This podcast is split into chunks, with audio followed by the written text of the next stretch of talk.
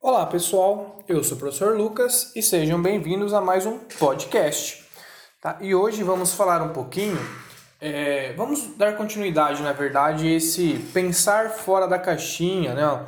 alguma coisa em termos de agricultura 4.0, alguma coisa de inovação, tecnologia e daquilo que nós podemos pensar para o futuro, né? de, de, de inovação e de aperfeiçoamento da produção agrícola.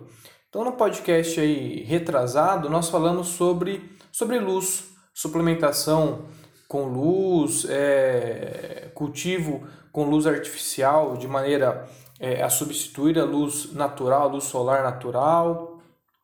E dando continuidade a essa história, até para a gente continuar aí nessa mesma linha meio fisiológica de, de pensamento, hoje nós vamos falar do CO2. Né? Se nós falamos de luz, e luz responsável por é, impulsionar a fotossíntese, não é diferente do CO2. Né? Afinal de contas, o CO2 que é, é assimilado, é fixado pela planta durante o processo de fotossíntese para a produção de carboidratos, esqueletos de carbono e todo ali é, o material que será o produto que será utilizado para o crescimento e desenvolvimento das plantas, bem como sustentar todo, é, todo o nicho né, de, de, de seres vivos do planeta, seja pela inserção, pela entrada da energia luminosa via luz solar ou artificial, né, ou artificial, é, e conversão dessa energia em energia química, energia presente ali nas plantas, que vai ser a base alimentar é, de toda uma, grande cadeia de sustentação da vida, bem como a liberação de oxigênio necessário para a vida na Terra. É, mas antes de entrar nesse, nessa história aí de CO2 é, aplicado diretamente à agricultura, vamos dar um, um ensejo ali, um embasamento mais, mais teórico do, da relação CO2 planta-vida, por assim dizer. Tá? É, então, o CO2 é assimilado pelas plantas durante a fotossíntese, né? na segunda etapa da fotossíntese, é, na fase bioquímica da fotossíntese, né? lá no ciclo de Calvin. Quem faz esse processo é uma enzima chamada rubisco, tá? Quem faz esse processo é a enzima chamada rubisco. E essa enzima, veja só, embora ela seja provavelmente a enzima mais abundante no, planeta Terra e de importância sine qua non, né? importância gigantesca para a vida na Terra, uma vez que a fotossíntese é, é entrada de energia, produção de oxigênio, liberação de oxigênio, na verdade, e, e enfim, fundamental para o modo de vida que nós conhecemos hoje. Mas apesar dessa grande importância da rubisco, é, que é a seguinte, que é, é fazer a reação do CO2 transformando em esqueleto de carbono em açúcar aproveitável pela planta e pelos outros seres vivos que é, sucederão a planta ali na cadeia de alimentação. Apesar dessa, dessa reação teoricamente simples e essencial para a vida, ela possui um defeito. Né? A enzima rubisco possui, é, de certa maneira, um defeito. Né? Apesar dos milhões e milhões de anos de evolução, ela possui um defeito. E qual é esse defeito? Esse defeito é o fato dela fazer também a reação com oxigênio. Né? Então, ela tem tanto a reação com com CO2, com carbono. Isso nós chamamos de carboxilase, né, de carboxilação, mas ela também tem ação oxigenase, então ela também reage com oxigênio. Veja só, quando ela reage com oxigênio, não é fotossíntese, né? Nós não temos agregação, geração de energia, geração de valor, já para nós trazermos aí um palavreado de empreendedorismo, né, de alguma coisa nesse sentido não tem agregação de valor aqui, pelo contrário, tem gasto de energia. Tirando, né, tirando aqui uma explicação até plausível de que isso seria um desafogo da, um desafogo da planta em algumas condições de estresse, e aí o sistema fotossintético está sobrecarregado e ela começa a ter uma atividade oxigenase como se fosse um, um ladrão ali de uma represa, né? Para tirar esse desafogo, para que a barragem não seja rompida, de maneira geral, nós entendemos que isso é um defeito, tá? Isso é um defeito. Por quê? Porque a fotossíntese seria mais eficiente se ela não tivesse é, essa ação oxigenase. E aí nós temos alternativas naturais para isso, que são as plantas C4 e as plantas CAN, né? Para aqueles que já tiveram fisiologia, isso fica mais claro. Para aqueles que estão tendo terão fisiologia, a parte fotossintética, isso é, esse entendimento virá nessa disciplina, tá? Mas o que nós precisamos saber é, há um defeito na rubisco, há um defeito na fotossíntese das plantas C3, que são é, a maioria das plantas cultivadas, né? Tirando as gramíneas ali de verão, é, a maioria são plantas C3, então soja, feijão, girassol, é, algodão, as frutíferas, as olerícolas, todas são plantas C3 que possuem esse defeito na rubisco, tá? É, então, uma maneira de, de vamos lá, um contexto até de, de evolução aqui, né? Por que, que ela tem esse defeito? Porque provavelmente, né, que a maioria acredita aqui, o que tem um embasamento teórico para justificar isso é que quando essas plantas, quando esse sistema fotossintético se desenvolveu, nós tínhamos concentrações de CO2 na atmosfera muito, muito mais elevadas do que nós temos hoje tá? Muito mais altas do que nós temos hoje. Então, a concentração de CO2 era tão grande que, esse, que essa ação oxigenase da, da rubisco praticamente não existia, né? Era, era, uma, era uma porcentagem ali ínfima, irrisória.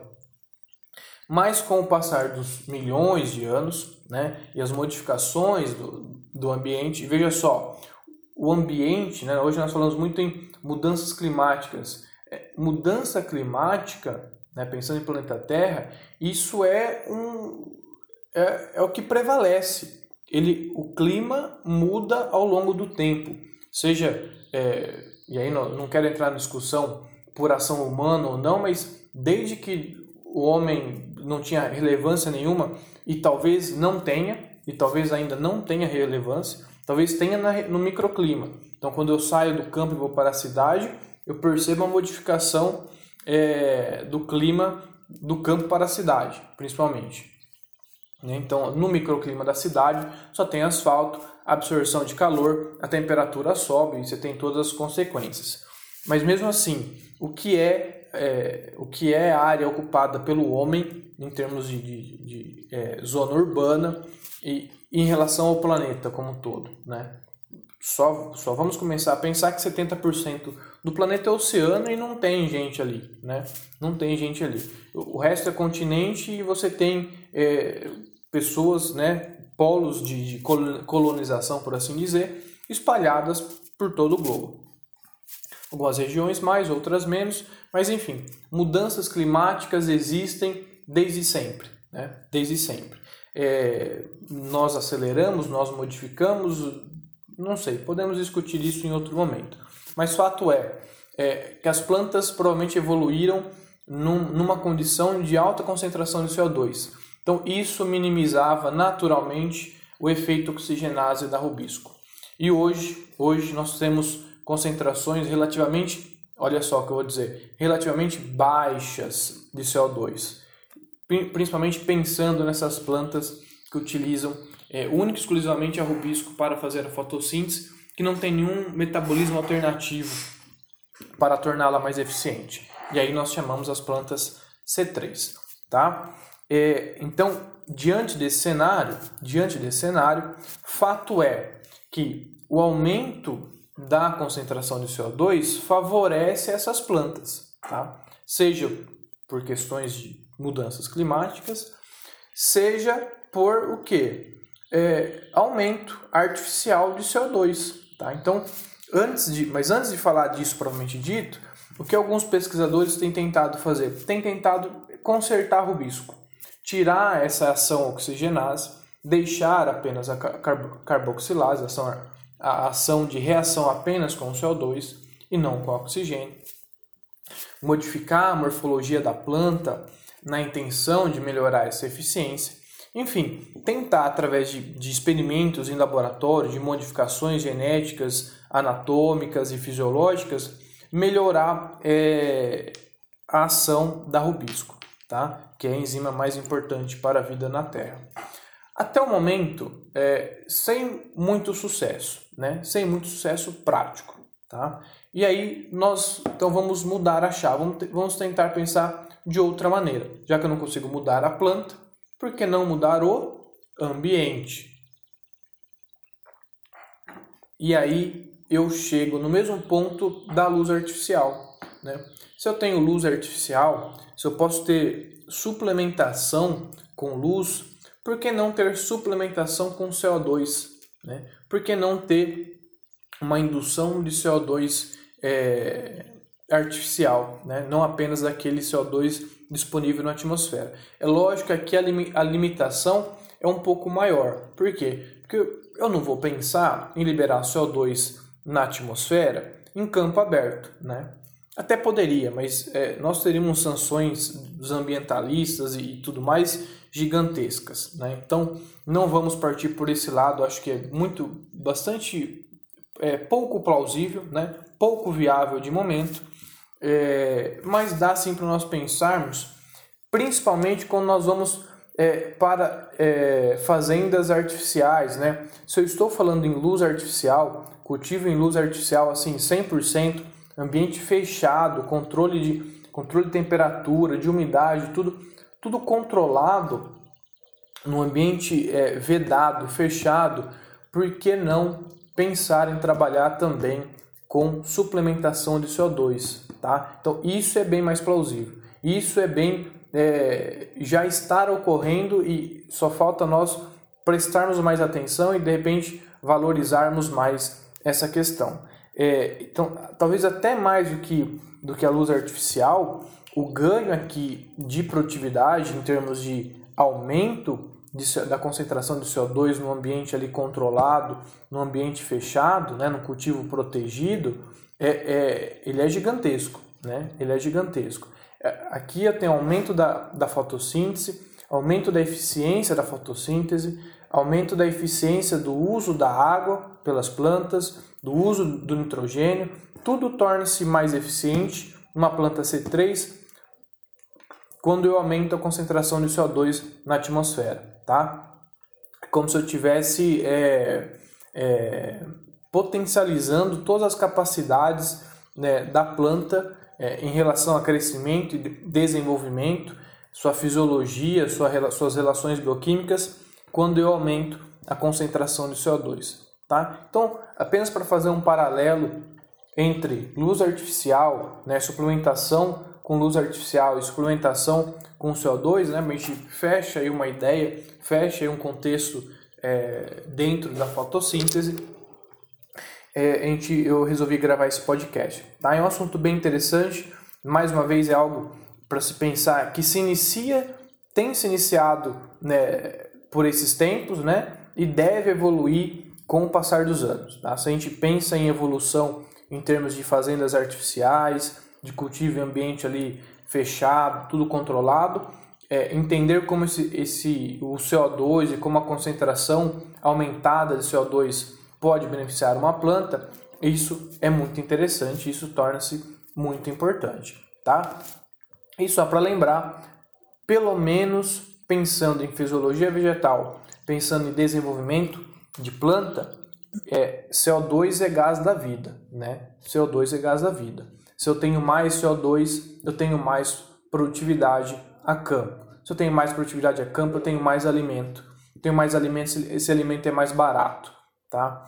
Pensar em retirar CO2 da atmosfera, embora isso pareça é, pouco plausível, assim, de pouca eficiência, eu não sei qual a capacidade que de fato nós teríamos de diminuir essa concentração de CO2 da atmosfera, mas isso de certa maneira é, seria fatal em termos de planeta que evolui, que cresce em números de, de habitantes e que precisa cada vez mais de, de alimento né, de alimento com qualidade é, e alimento com custo baixo.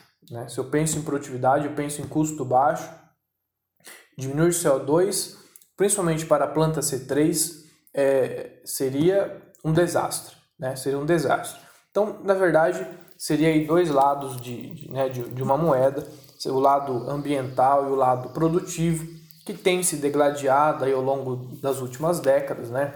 Aumentar a produção, mas questão ambiental, é, então é, talvez seja uma equação difícil de equalizar em termos políticos, né? Em termos políticos, em termos práticos eu não vejo tanta dificuldade, mas é lógico, né? Nós temos pensamentos diversos, ideias diversas que precisam ser respeitadas. Mas essa história do CO2 é, é um assunto interessante, é um assunto que é, vem ganhando importância. Tá? Já tem uma grande importância em termos acadêmicos, em termos experimentais, e pode é, e deve começar a ganhar importância em termos práticos.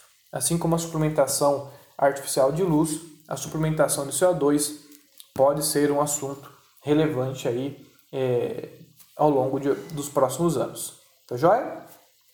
Então por hoje é isso, espero que vocês tenham curtido, né? um podcast curtinho trazendo informação relevante aí em termos de fisiologia, agricultura e, por que não, meio ambiente, política e economia. Pessoal, é, fiquem com Deus e até mais. Tchau, tchau.